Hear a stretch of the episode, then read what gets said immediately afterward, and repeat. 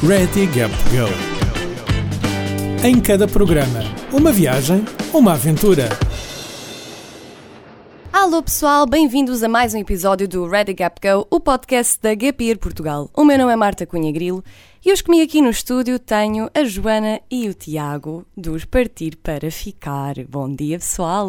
Bom dia. Olá. Muito obrigada por terem vindo. Vocês uh, começaram a vossa viagem no ano passado, certo? Sim, sim. Foi no ano passado em que vocês decidiram basicamente desistir da vossa vida que tinham no momento e partir numa viagem à boleia da Europa até à Ásia. Como é que foi fazer esse planeamento? Ou seja, partir do momento em que vocês tinham um trabalho, tu, Joana, que tiraste uma licença sem vencimento e tu, Tiago, desististe mesmo do teu trabalho, uh, despediste, como é que foi todo esse planeamento para fazer uma viagem de tanto tempo? Nós já tínhamos feito viagens mais pequenas anteriormente, uh, tínhamos feito o Interrail os dois juntos e fizemos uma road trip também, Sim. mas o tempo não era suficiente. Nós gostávamos de ficar mais tempo e falar com as pessoas, conhecer os lugares e não era possível. Em duas semanas era, era impossível. Então começamos a pensar numa forma mais eficaz uh, de conseguir permanecer mais tempo nos lugares e, e, o, e a solução era esta. Sim, viajar durante um ano por aí. Então começamos a poupar, começamos a, fazer um corte e algumas despesas supérfluas e a, e a planear os vistos, onde é que iríamos, os moldes da viagem. Quando tivéssemos o dinheiro que achávamos que era necessário, iríamos partir. E assim foi. E como é que vocês decidiram os países? Vocês é, começaram sim. na Hungria? Sim, é assim. A nossa primeira ideia era ter ido, era sair daqui, à boleia, de, de Sverdvoga, da nossa terra. Mas hum, nós, primeiro, já tínhamos estado na maioria dos países uh, da Europa até, um, até a Hungria e, um, e depois era mais tempo na Europa, menos tempo que nos restava para a Ásia, para, para Timor, para onde fosse. Então decidimos partir a partir do, do leste da Europa, de, de, neste caso de, de, Budapeste, fomos logo para a Ucrânia a seguir. E a partir daí fomos começando a estudar, a estudar fomos vendo dentro dos países aquelas lugares uh, que nos interessavam mais e pronto, e foi também uma parte interessante que nós gostamos bastante de planear, há pessoas que não gostam, nós gostamos bastante e até costumamos dizer que já é, já é viajar, estar a planear a viagem. Sim, o nosso plano não era, não era rígido, tínhamos dois ou três sítios que gostávamos de ir, mas uh, o resto acabou por surgir durante a viagem. Com as boleias, as boleias, as boleias mudam muito o nosso itinerário. E, e, aconteceu durante e, a sim, e, e, muitas vezes nós estávamos num sítio e dizíamos, vamos para um sítio qualquer que não sabemos, então vimos um nome engraçado no mapa perto onde nós estávamos, íamos à boleia e até eu lá. assim, à maluca, tipo, sem sim, saber. sítios sim. que não conhecíamos, tipo, olha, vamos, vamos ver se isto é giro. Íamos até lá, ficámos lá um dia, acampávamos lá e era mesmo giro. Ou seja, vocês fizeram um campismo assim meio selvagem, em sítios que também supostamente, se calhar não era assim muito aconselhável acampar. Uh, mas pelo que eu vi, que eu fui acompanhando a vossa viagem, vocês tiveram sempre. Não sei se posso dizer sorte, porque eu acho que a sorte neste, neste caso não tiveram foi azar. Não. Um assim, dos nossos primeiros campismos foi na. Foi na Hungria. Na Hungria, perto de um castelo. E provavelmente não se poderia acampar lá, mas nós montamos a tenda e resultou. Fomos mordidos por uma, por uma pulga nessa noite. Foi o nosso primeiro incidente. Isso não era para dizer. No primeiro dia que nós acampamos, que era perto de um castelo, Pá, nós ouvi... Eh, estava cheio de repleto de melgas. Nós estávamos a dormir e víamos tipo, as melgas a bater na tenda. E nós, ah, ainda, bem que, yeah, ainda bem que fechamos aqui a tenda toda, senão íamos ficar, íamos ficar todos mordidos. Mas o barulho que nós ouvíamos não era das melgas, era tipo, era, era um jardim, era um jardim público e uma, pul, pul, uma pulga do jardim entrou dentro da, da tenda. tenda. Sim. As, as pulgas têm som? Não, era tipo era, a saltar na tenda. Saltar ah, da pulga e nós achámos que era as melgas, estás a ver? Era a saltar. E nós ouvimos tic, tic. Imagina, tic, e nós ah, estas melgas são mesmo. Eu estou super contente, está tudo, está tudo fechado, tudo controlado. No dia a seguir, todos picados. Ai, que horror. Joana, nunca vamos fazer isto a ninguém. Pronto, e agora, e agora decidimos contar. uma pulga. Já tenho aqui um exclusivo, já tenho aqui um exclusivo da aventura com, com a pulga. Vocês contavam depois às boleias, lá está. Fizeram então Hungria, Ucrânia e depois na Ucrânia foram a Chernobyl. Exato. Chernobyl, que é um sítio que muita gente não, não visita, se calhar um bocadinho mais por, por receio um, é fácil visitar? Tiveram de tomar alguma precaução para visitar? É assim, eh, na altura que não havia ainda a série da HBO, pá, não se falava. E tu falavas de Chernobyl e o pessoal reagia sempre com desdém. Mas sempre nos interessou. Eu, nós gostamos bastante de história, eu mais, e sempre quis lá ir. Antes da viagem começamos a informar, escrevemos lá para a agência e eles pá, mandaram um vídeo sobre a segurança, mandaram-nos informação pá, e, segundo eles, e nós acreditamos que sim, e até agora estamos bem. Não temos mais, mais de duas mãos. E uh, a, radiação nunca passa os limites aconselháveis. Eles até mostram, uh, lá um, um, estudo que eles têm, que um voo de 7 horas intercontinental tu recebes mais radiação do que ir a Chernobyl uhum. durante um dia. Sim. Opa, e eles só nos aconselham é não mexeres em, na vegetação, não mexeres em nada e levar as mangas. Eh, não usar as calções, não usar as mangas curtas. E sapato com sola, não ir com sim. os pés também expostos. Sim, sim. Mas de resto é só isso, é tranquilo, sim. Vocês sentiram a energia, ou seja, quando lá estavam. É, é, pesadão, é pesado. É pesadão mesmo, não é pesado, sim. é pesadão mesmo. É pesado e nota-se ainda na vegetação. A vegetação, as árvores são, têm uma coloração vermelha e tivemos um contacto com uma raposa. Sim. Aquilo, Sim, que agora... também certamente tem radioatividade, não acabamos por não tocar na raposa, só alimentamos. só alimentamos, não toquei na raposa. Mas o engraçado é que uma área que tem pessoas é muito restrita dentro de Chernobyl, não há ninguém na, na, floresta, então aquilo agora é um novo ecossistema. Raposas, imensos cães, gatos, ursos, sim, em Chernobyl. Vivem todos ali vivem, no mesmo... Vivem, sim. sim, aquilo está muito interessante. Como não há mão humana, uh, desenvolveu-se um Mesmo com radiação. ecossistema. Sim. sim. Sim, nós estivemos a ler sobre biólogo, um senhor qualquer, lá de Chernobyl, e ele diz que é mais nefasto para os animais as pessoas, porque antes aquilo estava do que radiação. Sim, do que radiação. Sim. Faz algum sentido. Atualmente faz muito sentido. De resto, o ambiente é, assim, é pesado, porque depois tu vais às casas das pessoas e vês os diários, os livros, as, os retratos, é muito estranho. E depois vais às escolas primárias, às creches, ainda vês, o, ainda vês os, brinquedos. os brinquedos, as bonecas. Porque eles, quando saíram de lá, eles disseram-lhe que, que era uma evacuação momentânea, que eles iam regressar. E mentiram, que era para, para não, não causar alarme social. Então eles nunca voltaram, então as coisas estavam exatamente como eles as deixaram. E passamos nas piscinas, e depois o, tu tens que ir com guia, não podes ir de forma independente. É isso que eu também vos ia perguntar. Tens sempre de ir com uhum. guia e ele mostrava-nos fotografias das coisas como eram antes e como estão agora. Era muito estranho. Ainda por cima, um, a área de Chernobyl e a cidade de Piret, que é, que é ao lado, era das zonas mais desenvolvidas da, da União Soviética e jovens. Como eu estava a dizer há bocadinho, eu comecei a seguir-vos na altura em que vocês estavam a caminho da Moldávia, um, através da Gap ou seja, eu vi que estavam a fazer umas stories para a Gap e comecei a acompanhar-vos porque eu própria nessa altura também ia à Moldávia, então estava a ver o que é que me esperava e vocês acabaram não só por ir à Moldávia, mas também por ir a Transnistria, que é o tal país que não, que não existe. existe. Yeah. O que é que vocês acharam quando lá estiveram? Bem, nós, nós desta vez já não era a primeira vez. Sim, foi a segunda vez que lá ah, fomos. Ah, foi a segunda vez. Também é uma coisa que é uma coisa interessante que nós gostamos de fazer, que é, imagina, vais a um país e depois vais passar de 5 anos é muito giro ver a diferença, o que é que mudou. É a mesma coisa de se, tiveres, se vieres a Lisboa há 5 anos e vieres agora novamente, é totalmente diferente. Nós gostamos de fazer essa análise, tanto das cidades como socialmente, o que é que muda. Então, é, é um caso de estudo europeu, embora nós não conheçamos muito bem a realidade, as pessoas não, não lidam muito com isso. Nós tínhamos muito interesse, porque é um, é um país que não existe, eles têm moeda, têm governo, têm tudo, têm fronteiras, mas ninguém os reconhece. Então uh, já, já tínhamos interesse, fomos lá, se calhar em 2016, Sim. e agora voltamos. Gostamos, gostamos bastante. Uh, há muita informação vaga, dif, dif, diferente, mas achamos tranquilo, acampamos lá. Acamparam Sim, lá. as pessoas são, são, queridas, é, engraçado, são curiosas porque não há assim tantos turistas lá. Mas quando chegamos era uma comemoração de um feriado referente à a amizade com a Rússia. amizade com a Rússia, portanto foi estranho. Na avenida principal, que é muito larga, estilo União Soviética, estavam imensas pessoas com bandeiras e músicas Sim, de estilo da União, União Soviética. Soviética. Pá, agora imagina, tu chegaste tipo, a uma cidade e vês tipo milhares de pessoas, uma avenida imensa e depois milhares de pessoas a marcharem e com músicas da União Soviética, aquelas cenas que tu vês nos filmes da União Soviética antigamente. Não? Uau, o que é Sim. isto? Mas foi engraçado, para perceber o espírito. Yeah, mesmo. Pois é, que eu quando lá fui, aliás, eu vi os vossos, os vossos stories e quando lá fui não havia uma única pessoa na rua.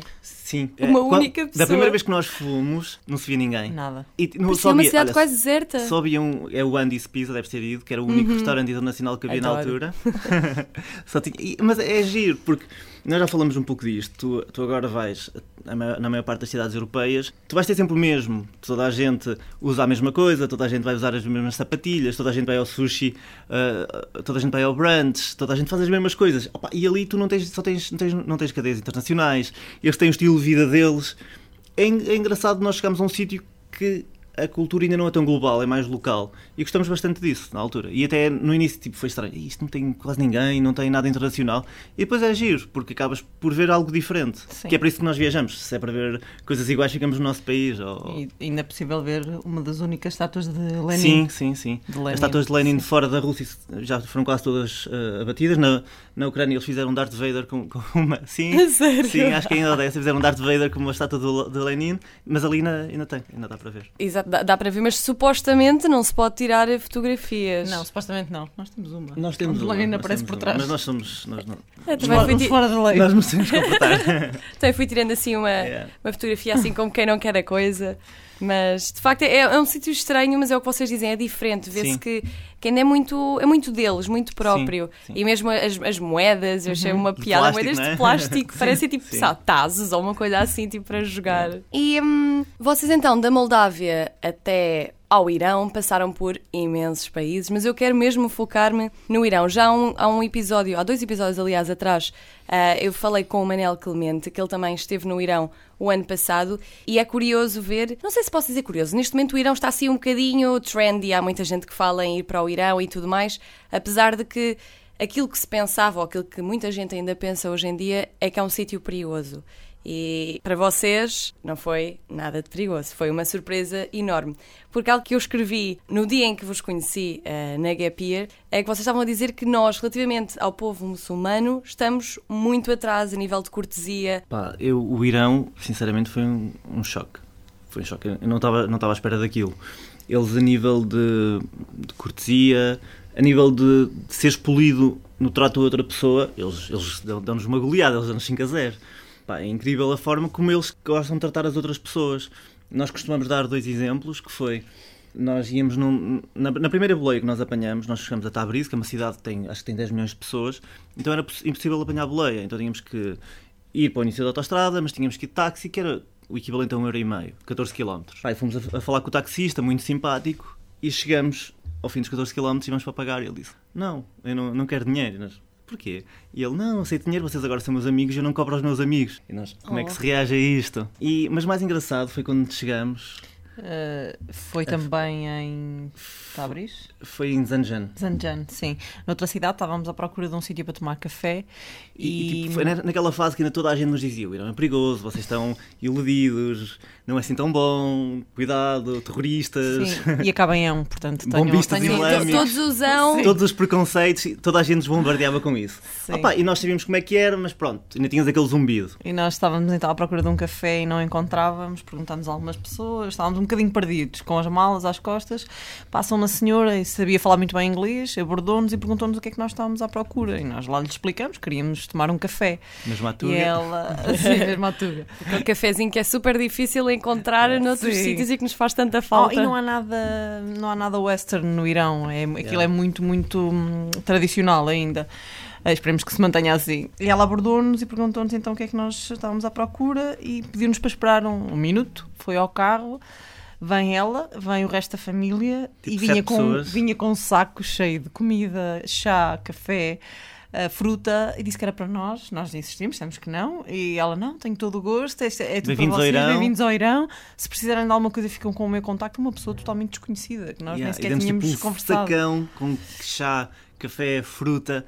E tipo, nós, yeah, era este país que nos diziam mal para ter cuidado. Sim. Era para ter cuidado quê? Tiramos uma foto, aliás, temos yeah, uma foto com ela e com a foto. família no nosso Instagram e foi, foi um momento muito estranho. Olhamos um para o outro, acho que estivemos em silêncio durante uns minutos, não estávamos a perceber o que é que estava a passar Sim. ali, porque nunca em Portugal isto aconteceu, nunca na Europa isto aconteceu. E se calhar e, dificilmente aconteceria. E, e por exemplo, eh, perto de, especialmente perto da fronteira, tu entras, e não sei se é deles não estarem tão habituados a turistas, especialmente naquela zona, tu vais a caminhar na rua e estranhos dizem Welcome to Iran, welcome to Iran. e depois convidam-te para, para chá. Para tomar chá, chá dizem, por favor, vem à minha casa, a minha mulher adorava conhecer-te. Chegas lá, já tens tipo um banquete para comer, e nós, ah, não, obrigado. E eles, por favor, durmam aqui connosco. Nós tivemos 30 dias e 29 dias fomos convidados para, para dormir por pessoas random em casa das pessoas. Sim. Na rua, as pessoas convidavam-nos para dormir. Nós só dormimos um dia no hostel, hotel e, e foi, por opção. Porque, yeah, agora precisamos de tempo para nós. Yeah, mas todos os dias éramos convidados. Mas eles também têm muita curiosidade em saber sobre o nosso país, sobre nós, sobre a nossa cultura. Então, quando estás com uma família, é para estar mesmo. Uhum. Não, não há tempo para estar uh, a falar um com o outro. Estás sempre a falar com yeah. eles, estás sempre a conversar, porque eles têm muito entusiasmo em saber um bocadinho de nós. Eles, como têm a informação, o acesso à informação é um bocadinho restrito, apesar deles, deles irem, terem Facebook na mesma, através do VPN, de, de um filtro, têm acesso à informação, mas é um bocadinho mais restrito. Então, para eles é tudo novidade. Querem saber como é que nós somos, como é que nos movimentamos socialmente. E depois há, há, pequenas coisas que nós estranhamos muito e agora estranhamos quando, voltarmos, quando voltamos não a ver, que é estamos na rua e as pessoas vêm falar connosco. Então, como é que estás? O que é que estás aqui a fazer? O que é que tu gostas de fazer? E uh, tu em Lisboa, se falares com alguém na rua, o pessoal pensa: o que é que este quer? Que vai-me assaltar? É, não estás é? a falar comigo porquê? Yeah, quem és tu? Porque é que estás a invadir a minha bolha? e eles não, eles são interessados genuinamente e gostam de falar com estranhos e gostam de saber quem tu és, o que é que tu fazes, o que é que tu gostas. E, e gostamos dessa proximidade. E um, só para terminar agora este tema.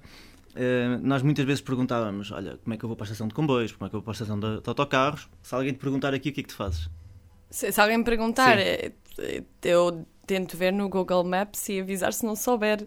Mas... Sim, mas pronto. Ah, ou seja, aqui, mas duas indicações. Não, duas sim, indicações, pronto. simplesmente. Eles lá, tu, tu perguntavas a eles: Não, não, eu vou contigo. Então imagina, um, imagina que estás em Lisboa, não é? Eles vão connosco até Santa Polónia, ajudam-nos a comprar o bilhete, pode faltar uma hora, vamos levar ao, ao, lugar, mostrar qual é que é o nosso lugar, dentro do comboio, dentro do autocarro, e só saem de lá quando o nosso autocarro ou o nosso comboio partir. É, opa, é, um, opa, é, um, é, uma, é uma cortesia incrível. É incrível. Nunca, em nenhum país vi nada do género. Sim, para mim seria super, super estranho. Não, não seria normal uh, ter alguém cá que me levasse, se calhar, a Santa Apolónia. Ou seja, é de género, olha, apanhas aqui um metro, trocas de linha aqui e se calhar já era muita informação que eles estavam a dar Sim. com a troca de linha. É super curioso ver como, às vezes, a ideia de que temos, que temos dos sítios não tem nada a ver. Especialmente e, esses o, usam. O, o, e depois nós a seguir ao, ao, Irão, vou já fazer a ponte para o Paquistão. É assim, nós, nós na, na, altura esquecemos, não sabíamos, não sei, foi a minha estupidez da viagem, não fizemos o cartão Revolut. Então pagávamos cerca de 6, 5, 6, 7 euros cada vez que levantávamos. Então levantávamos sempre 200 euros para os dois. Então no Paquistão nós tínhamos levantado, acho que era 200 euros, e um, fomos a, estávamos nas montanhas do Paquistão e fomos a um lago que tinham descoberto há pouco tempo, ou seja, não havia caminho, só lá chegavas 4x4 e era sempre aos saltos, literalmente sempre aos saltos. Pá, eu tinha a carteira no bolso e não sei como, a carteira caiu. Yeah, e uh, pá, não há muitos turistas, nós tínhamos 150 euros, 170 e eles vieram-nos devolver a carteira uhum. no Paquistão. Com, Sim. E com dinheiro. E aquilo é tipo duas vezes o ordenado mínimo deles. Sim. Mesmo, é mesmo curioso. E as pessoas pensam, ah, é perigoso na rua, tanto no Irão como no Paquistão. Pá, nada, nada, mesmo tranquilo. Não Andamos tiveram noite... nenhuma experiência não. Não, pelo contrário. Pelo, não, se calhar, eu sinto-me tão seguro, ou mais seguro lá do, do que em Lisboa acampamos, andamos sozinhos à noite, acampamos, fizemos nas campismo, montanhas, acampamos nas, fizemos campismo selvagem, mesmo no meio do nada, pá, mesmo tranquilo. Tanto no, no Irão como no Paquistão nunca nos aconteceu nada.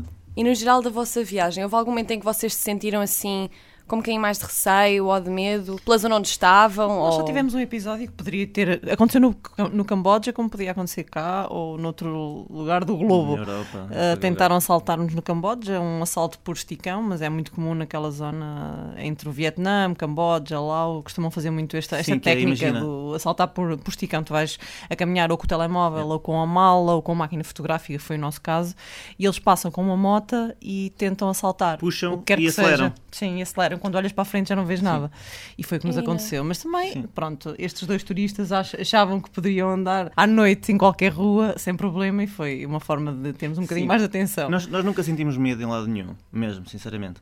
Opa, essa situação foi a única que, pá, que nos tentaram assaltar. Pá, felizmente conseguimos ficar com a máquina, porque não tinha telemóvel e ele viu que eu tinha a bolsa da máquina e puxou-me e acelerou eu tive o reflexo de segurar, tinha a bolsa, e ela partiu do lado dele, ou seja, fiquei eu com ela. A alça, partiu. A alça partiu. Yeah. Ai, grande sorte! Foi, Agora se sim. Se partisse do, do, nosso lado, ficava ele com a, com a máquina. Sim, sim. Mas quando olhas yeah. para a frente já, já não, não vês ninguém, nada, nem ninguém, mesmo. não há hipótese. Depois o caminho até ao hostel, uh, todas as motas eram potenciais assaltantes. Estavas yeah. assim, tipo, olhar para todo lado. Esta moto vai-nos assaltar, e era uma velhinha. Tu, tu, tu, Mas pronto, também é uma forma de, pensar, de percebermos que não, não era, era, já era tarde, era uma rua sem ninguém e nós achávamos que nada aconteceria.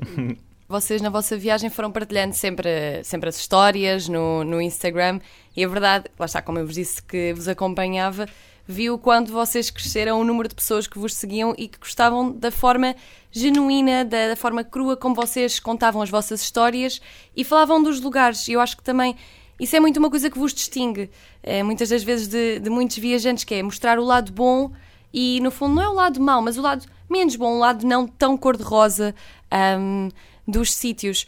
Essa é a vossa forma de, de, mostrar, de mostrar as coisas? Acham que tem de ser assim, no fundo, não é? Sim, aconteceu-nos muito durante a viagem ver e procurar um lugar, uh, um lago, uma montanha, e íamos ao Instagram colocávamos o hashtag e procurávamos. E depois, quando chegávamos a esse sítio, percebíamos que aquele filtro tinha ficado muito bem, porque na realidade o lago não era daquela cor, afinal existiam tipo 100 pessoas no Taj Mahal, ou 200 ou 300 e não estava sem ninguém, como nós víamos com o Photoshop. Nós não somos contra um filtro, um Photoshop, a edição, também fazemos. Agora, não vais desvirtuar ou tornar totalmente diferente um sítio. Sim. É que nós, quando começamos a viagem, que foi em, no último dia de maio de 2018, estava na moda aqueles Instagrams super bonitos, o vestido vermelho, os passarinhos que não existem lá no topo. Aquele filtro assim, assim meio laranja e roxo. E... Exato, isso estava na moda. Opa, e, e, nós olhávamos para aquilo e nós pensávamos, não, não conhecemos pessoas a viajar assim, todas arranjadas, tão bonitas. As pessoas não são, nós somos todos sujos, estamos todos suados. Como é que eles estão sempre tão bonitos? Então, opa, começamos a pensar nisto, a debater sobre isto, que é, que isto não são as viagens, isto não nos diz nada, mas não quer dizer que as pessoas não possam viajar assim.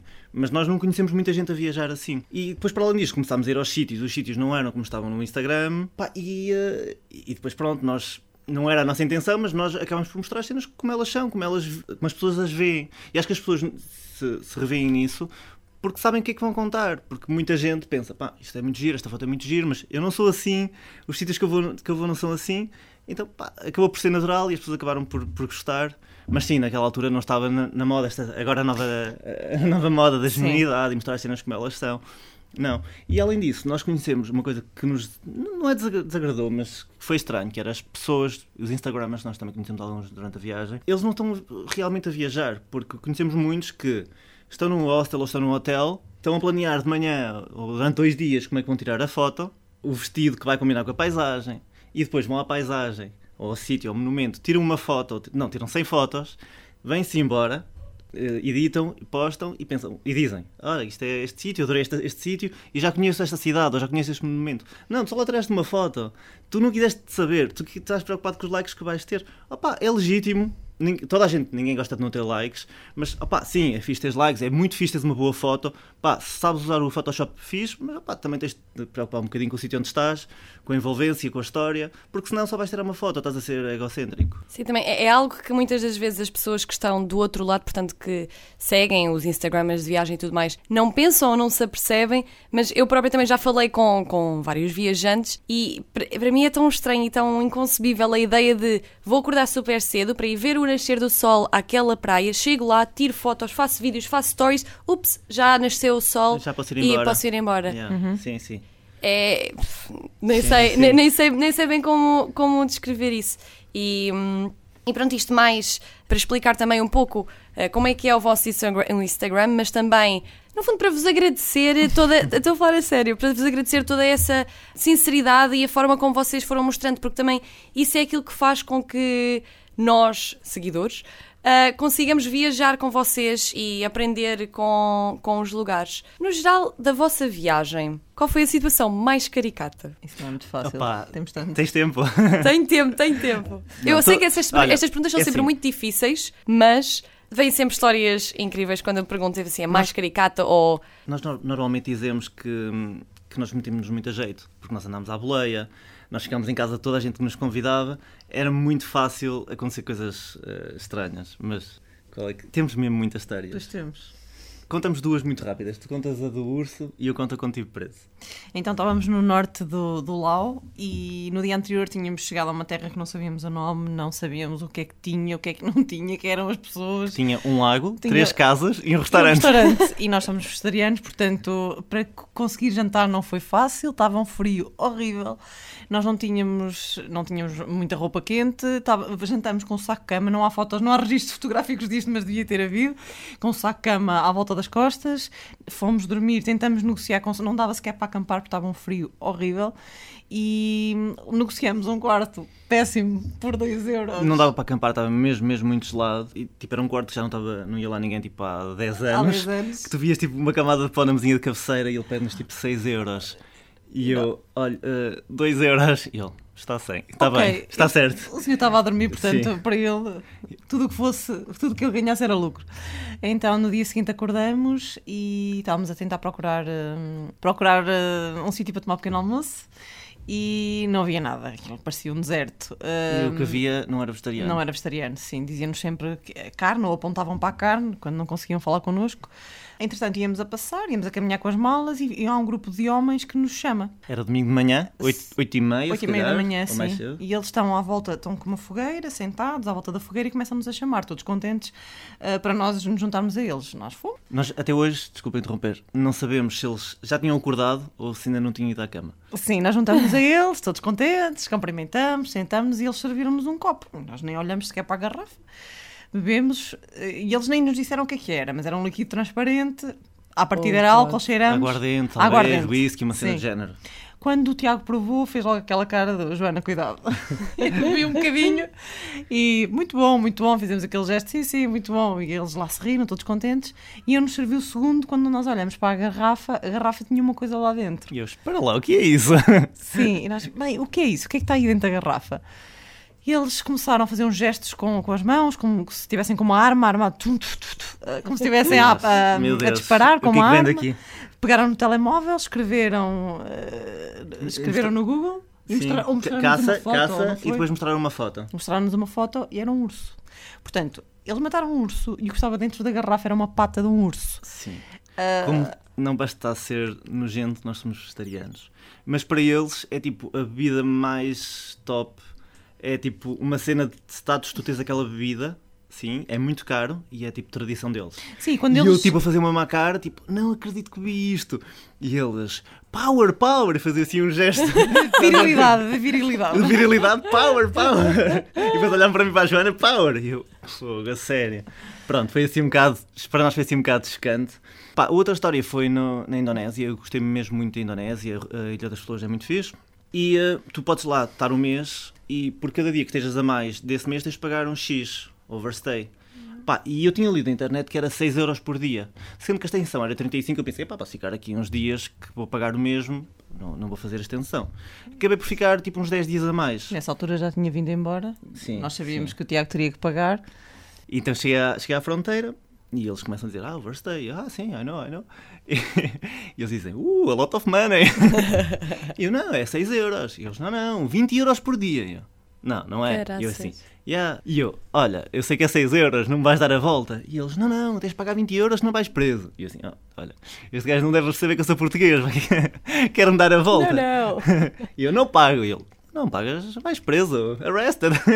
E eu, assim, a pensar, este gajo está a fazer bluff, vou dizer que sim, eles vão ver que não tenho problema e soltam-me e, e, vão perceber que eu não vou compactuar com esta corrupção toda. E eles, pronto, prendem-me. e aí eu, pronto, uma hora, duas horas, eu, este gajo não me soltam, o que é que está aqui a passar? E então ficaste lá, tipo, preso. Fiquei preso, sim. E eles, tipo, à noite, falam com o gajo, então, não me soltas, eu não vou pagar nada. E eles, não, não, é 20 euros, é 20 euros. E eu, opá, pronto, olha, estão a ser 20 euros, mas tem uma legislação que, já, pago. No dia a seguir de manhã mostraram. Então, tipo, mostraram e disse, opá, pronto, olha, é, não há, olha, não dá para fazer, tipo, um desconto, imagina que eu, tipo, não foram, eu, eu aqui nem tipo, vocês enganaram-se, não foi, não foi 10 dias, foi só 6. E eles, ah, não, não, nós cumprimos a lei, não sei o quê, tem que ser, tens de pagar mesmo tudo. E eu, pronto, olha, vamos ao banco, tipo, lá vou eu ao banco, pai com três polícias, todos armados à minha volta, e chego lá e, tipo, o multibanco não funciona. Vou segundo o multibanco, não funciona. Então nós passamos o dia todo a ir aos multibancos e nenhum funcionou. Eles achavam que eu não tinha dinheiro, porque eu no início disse, ah, não tenho dinheiro, não pago, não tenho dinheiro, que eles acharam que eu tinha mesmo pagar. E uh, eles achavam mesmo que eu estava tipo a dar-lhes a volta e eles, vais preso outra vez, vais preso outra vez. e eu, não, deixa-me ir à internet que eu transfiro para o Western Union. Pá, transfiro o dinheiro uh, e uh, já, já, passava das 5 horas, tive que dormir outra vez na, na, na cela. Pá, que era uma cela bastante interessante porque tinha uma cama confortável, tinha direito a prato vegetariano. que é Na mais... prisão, prato vegetariano. Porque é o mais barato também. E dá uma água, e consegui apanhar o Wi-Fi da cela. Por isso não, já fiquei em sítios piores e a pagar. Pá, dormi lá a segunda noite, na terceira noite, de manhã, vamos ao Western Union, que num sítio não funciona, depois vou ao segundo sítio, já funcionou, levantei o dinheiro, paguei, pá, os procedimentos todos, já eram para aí 4 horas, a fronteira fecha às 4. Ele, olha, pronto, olha, já pagaste, já podes ir. Epá, peraí, deixa-me ir aqui ao Booking. No sítio onde eu estava, não há, não há muito turismo, só havia um ou dois hotéis e era mesmo caro, tipo, imagina 15 euros, na Indonésia, naquela zona 15 euros é muito dinheiro, sempre tu comes por um euro. E eu pensei assim, espera lá, olha, eu posso cá ficar mais uma noite? Gostei muito, 5 estrelas. e eles, tipo, olhar para mim, eles tipo, pá, podes, com aquela cara de estes portugueses não batem bem. então fiquei, pedi para ficar lá mais uma noite e dormi lá mais uma noite e na manhã seguinte fui para, fui para entrei em Timor-Leste. Tá, incrível, assim. uma, uma, prisão. Eu fiquei com a parte do prato vegetariano e Wi-Fi. Yeah, wi Sou yeah. muito sincera, não sei se isto é conhecimento comum, mas eu não fazia ideia que as prisões pudessem ter. Não, não tinha, só que a minha cela era mais perto da, da polícia e eles eram uma passe do, dos serviços deles. Ah, e deixaram de ficar, portanto, com as tuas coisas. Sim, com tudo, com tudo. Sim, estava preso, mas pronto, mas nada, nada de mais. Foi, foi uma boa experiência. Sim, nós um dia poder, vamos poder dizer que fizemos uma videochamada e tu, tu, de fundo, de imagem de fundo, tinhas uma cela. Portanto, eu cato não, lá. Eu liguei para a Joana e disse: Joana, tenho uma boa notícia para ti. E ela então, eu estou preso. Eu, e ela, ok. Não, não. E eu mostro. ok, está certo. Ela, Acredito. Pois, porque tu, Joana, tu tiveste de regressar. E, a, a licença sem vencimento acabou e eu regressei mais cedo, sim. E o Tiago continuou. E neste este episódio aconteceu, já estava cá em Portugal. E pronto, então falámos por videochamada, ele estava preso e foi assim. Foram tantos meses a viajar os dois, depois continuar a viagem sozinho e tu, Joana, a regressar. O Tiago já não era a primeira vez que ele viajava Sim, sozinho. Eu, eu, gosto muito de viajar sozinho. Gosto de viajar com a Joana também, mas gosto de viajar sozinho. Obrigado. E, um, e a Joana tinha a licença que acabava passado 10 meses então fomos juntos até Bali e depois de Bali as outras ilhas de, da Indonésia. A Joana voou e eu continuei nas outras ilhas da Indonésia e para Timor. Mas uh, foi, foi, foi, foram duas experiências diferentes. Viajar juntos foi giro e viajar sozinho também foi, foi muito interessante. E essa vossa a, a história de lá está, a vossa ideia era não apanhar voos, portanto só apanharam no início. Porquê é que decidiram fazer dessa forma? Uh, de, de, ir sempre por terra? Exatamente. Opa, olha, porque um é muito mais económico. Dois, uh, é giro porque tu passas tanto nas cidades como na, na terrinha, conheces uh, a vilazinha, vais parar sempre, vais à boleia, muitas vezes tens uma boleia de uma cidade para outra, ou de um sítio para outro, mas muitas vezes apanhas uma boleia de 30 km. Então acabamos sempre por parar na, naquela terriola em que as pessoas te chamam para café, em que conheces os sítios mais pequenos, e nós, nós próprios somos, somos Fer de Voga e, e aquilo é mesmo muito giro. E nós pensamos, porra, porque é que se os turistas conhecessem isto, iam adorar. Então nós pensamos que se calhar há imensos Fer de Vogas em todos os países que ninguém conhece, pá, isto é uma forma de nós irmos às cenas mais pequenas, aos, aos sítios mais pequenos. Então ir por terra proporciona-nos isso. E também é uma forma de ter um contacto próximo com a cultura, porque numa viagem de carro e em países em que as distâncias são um bocadinho longas, acabamos por eh, tentar falar a língua eh, local e tentar aprender. Nós tínhamos um caderno onde apontávamos algumas palavras e, e hum, íamos aprendendo a língua, íamos aprendendo, aprendendo um bocadinho mais da cultura, tentávamos perceber eh, onde é que eles saíam, o que é que eles comiam, como é que eles viviam. E depois, algum, algumas dessas pessoas que nos deram boleia acabaram por ficar nossos amigos, ainda agora falamos. Yeah, Houve malta que depois, no final da boleia, quis muito que nós ficássemos em casa deles. Um, no Vietnã, no norte, acabamos por ficar com uns senhores, não estava nada previsto, mas foi uma, uma boleia totalmente improvável. E acabamos por ficar com eles e foi super divertido. Uh, fomos jantar com eles, a ver shots de vodka. Não, mas deixa-me só, só meter aqui um parênteses, uma coisa muito engraçada que acontecia, que nós queríamos ir da cidade A para a cidade B e apanhávamos uma boleia, as pessoas gostavam tanto de nós e nós gostávamos tanto deles, que quase sempre íamos para outro sítio totalmente diferente. Imagina, nós estamos a apanhar uma boleia, tipo, imagina, Lisboa-Porto, e nós acabamos tipo em Castelo Branco. E era o que acontecia, no Vietnã aconteceu isso, uns senhores deram-nos boleia e pediram-nos para ficar em casa deles, que era no meio do nada, no interior Sim. do Vietnã, e nós, oh, claro que vamos lá, porque não tínhamos tempo, nós tínhamos todo o tempo do, para, para ir a, a sítios que não, não, não tínhamos datas, por isso tínhamos essa liberdade. Então fomos jantar com eles, eles tinham uma tradição, eles depois percebemos que eles eram comunistas e eles na refeição bebiam sempre shots, de vodka, era a única coisa que eles bebiam. E a tradição era fazer o brinde e no final do brinde um aperto de mão. Seguia-se de um aperto de mão. Nós até temos uma história com isso. Sim. Então era, eles adoraram, pronto, adoraram o facto de nos conhecerem, queriam fazer isso, esse ritual comigo e com o Tiago. Uh, apesar de ter mostrado alguma resistência, o Tiago lá alinhou. Não, agora imagina, eu era, nós éramos os turistas, toda a gente queria fazer brindes comigo. Agora imagina passar tipo 20 minutos de, de jantar, imagina eu depois ter feito tipo 20 shots, 20 brindes de, de vodka. E 20 apertos de mão. E 20 apertos de mão. e depois fomos para a casa deles, um episódio muito engraçado. Eles queriam, eles assim para nós: pronto, olha, querem conhecer a, a nossa mãe e o nosso pai? Nós, nós ah, claro, sim, sim, claro, prestar pronto. Fomos assim, os dois, a portar-nos muito bem, entrar num compartimento, eles abrem a porta e nós pensamos: sei lá, o pai e a mãe devem estar, devem ser mais idosos, devem estar ali deitados. E eles a fazer eles, aquela cara séria, tipo, eles agora. Muito sérios. Os nossos pais respeitem-nos. Ok, nós com um ar muito eu, mais eu, eu, eu, já com os shots de vodka a fazer assim a minha pose mais direitinha, estás a ver? Quando... Os dois muito calados e eles abriram a porta e nós, pronto, vamos encontrar aqui dois idosos sentados, já velhinhos, abriram a porta e estavam as fotos do pai e da mãe numa espécie de santuário, numa sala. Umas velhinhas e umas flores. A aguentar o riso. Ok, e eles assim muito calados, em silêncio, nós entramos, olhamos para as fotos, a aguentar o, o, o, riso, e a seguir, quando lá nos encaminharam para um quarto, eles não foram dormir, mas acharam que nós tínhamos que ir, que ir dormir àquela hora, então abriram a porta, pronto, é aqui que vão dormir. Nós, quando percebemos eles... que aquele quarto estava cheio de objetos comunistas. Que eles tinham dito que eram do Partido Comunista do Vietnã o Tiago resolveu experimentar todos os objetos que estavam no quarto, tudo, chapéu todos comunista. os comunistas, todos os chapéus, tudo que era comunista eu vestia. Mas foi e até foi mesmo engraçado que eu vestia assim um, um, um, chapéu daqueles mesmo com a estrela vermelha e tudo. E eu então, camarada, e eles de repente entram e eu, ui, tirei o chapéu a meter debaixo dos lençóis. A tentar esconder. O que é que esse gajo está aqui a fazer de pé? Sim, mas foram, foram espetaculares também. É, é isso, é isso que nos dá, a boleia dá-nos sempre a possibilidade de conhecer pessoas uh, fantásticas, chegar mais perto da cultura, é mais económico. Sim. E pronto, Ou com, seja, com não, tempo não é apanhar possível. voos não só, mas propicia-te este tipo de experiências e de conhecer os sítios que de outra forma não, não irias conhecer. E houve algum momento em que tiveram de dizer que não a uma boleia? Pá, eu acho que não. Não. Que me lembro, não. É sempre aquela cena, aquele filme de ah, veio uma pessoa mesmo com mau aspecto e depois nós vamos dizer que não, ou a pessoa, vamos com aquela pessoa e arrependemos-nos. Ah, não, mesmo. Não, tivemos uma na Indonésia em que o rapaz falava muito pouco. Eu acho que foi uma falha uh, na comunicação. Ele não sabia falar inglês e só nos dizia. No dia anterior, dizia-nos em inglês muito mal, mas nós percebíamos no dia anterior não dormi.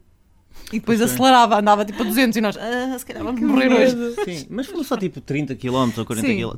30, km. Mas não houve nenhuma situação que tivéssemos que dizer que não. E, um, mas, mas o engraçado das boleias é que toda a gente nos diz: Ah, não achas que é perigoso? Não achas que pode acontecer alguma coisa? Nós achamos que acontece o inverso, que é quem está a boleia é só quem te quer ajudar. E tu, se calhar por vezes, até tens uma ideia melhor do país ou melhor das pessoas do que elas realmente são, porque tu só vais ter contacto ou vais ter mais contacto com as pessoas que te querem ajudar e com as pessoas que são boas. Porque, imagina, eu tô, nós estamos à boleia, tipo sujos com as malas, no meio do nada. As pessoas que param são pessoas boas que te querem ajudar. E, e acabamos por conhecer pessoas mesmo, mesmo giras por causa disso. Fechando assim o tema das boleias, vocês tinham de esperar muito tempo, ou seja, eram duas pessoas. Uh, era, isso tornava as coisas mais fáceis, mais complicadas? Eu acho que sim, na maior parte dos casos tornava as coisas mais fáceis, sermos dois. Apesar de ser necessário mais espaço, transmite mais confiança. Não sei muito bem porquê, mas esta ideia de casal, um casal. acho que sim, que, que transmite mais confiança. Uh, portanto, não foi difícil, no geral, acho que não, que não foi difícil. Houve só uma situação mais, mais complicada, que foi no norte do Lau, foi das zonas mais difícil, difíceis de conseguirmos boleia mas também houve sítios em que era super rápido, em que nós tem, esticávamos o dedo Sim. e passado 5 minutos tínhamos um carro parado.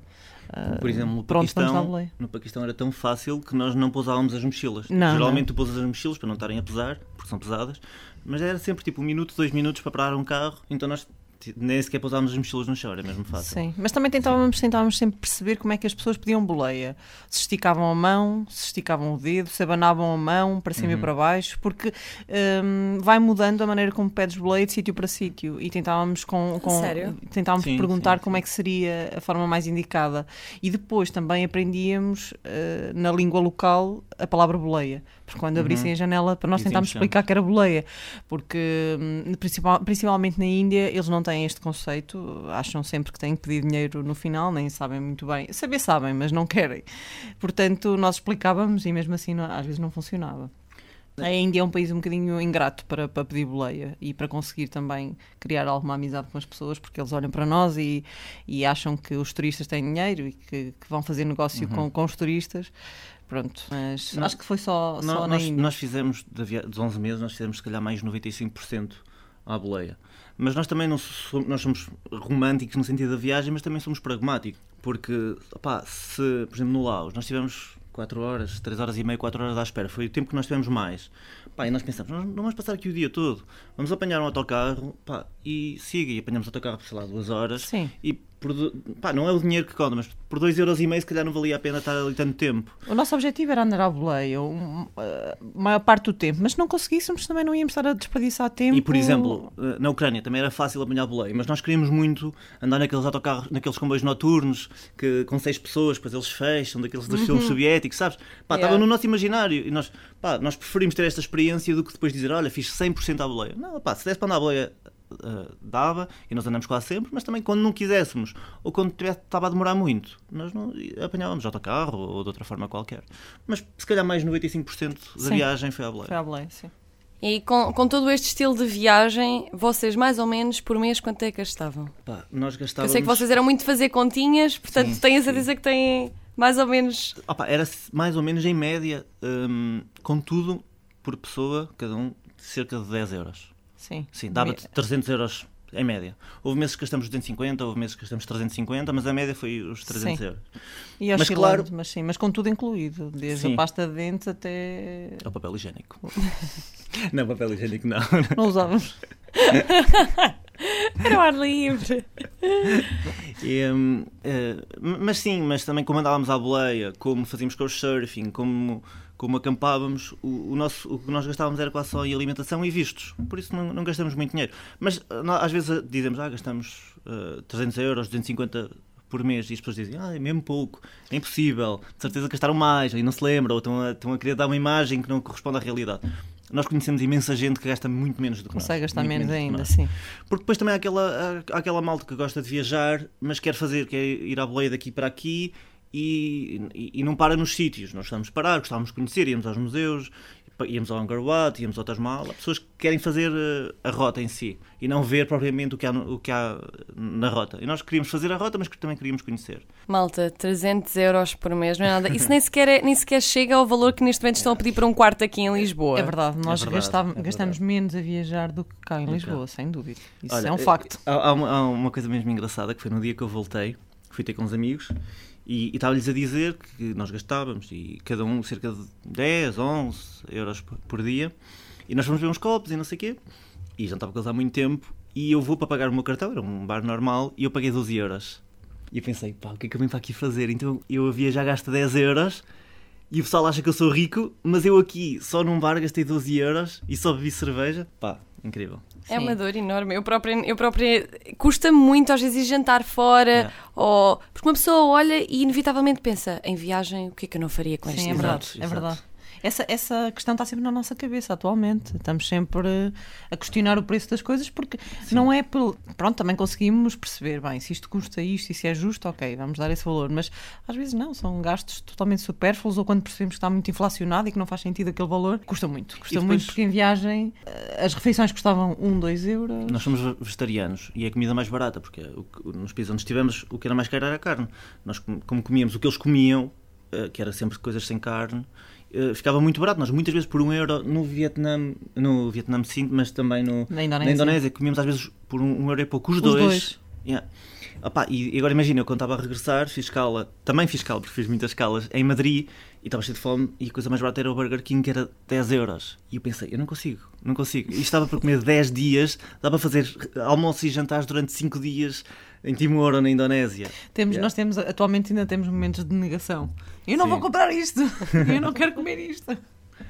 Sim, agora acho, é que, passar... acho que é normal. É, agora é passar por aquele processo em que é preciso mentalizar-nos, ok, estes são os valores daqui, Sim, é, que é sempre assim. Muito. É difícil, é difícil. Malta, muito obrigada por terem vindo até aqui. Foi um prazer estar à conversa com vocês. Obrigada, obrigada à Gapir pelo convite. Não, foi Obrigado. Mesmo, foi mesmo muito, muito, muito fixe.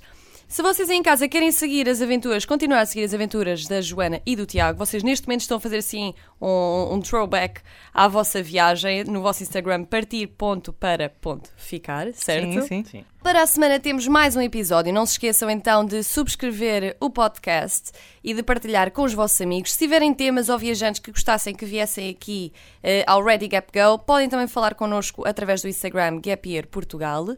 Até para a semana e boas viagens! Ready Gap Go. Em cada programa, uma viagem, uma aventura.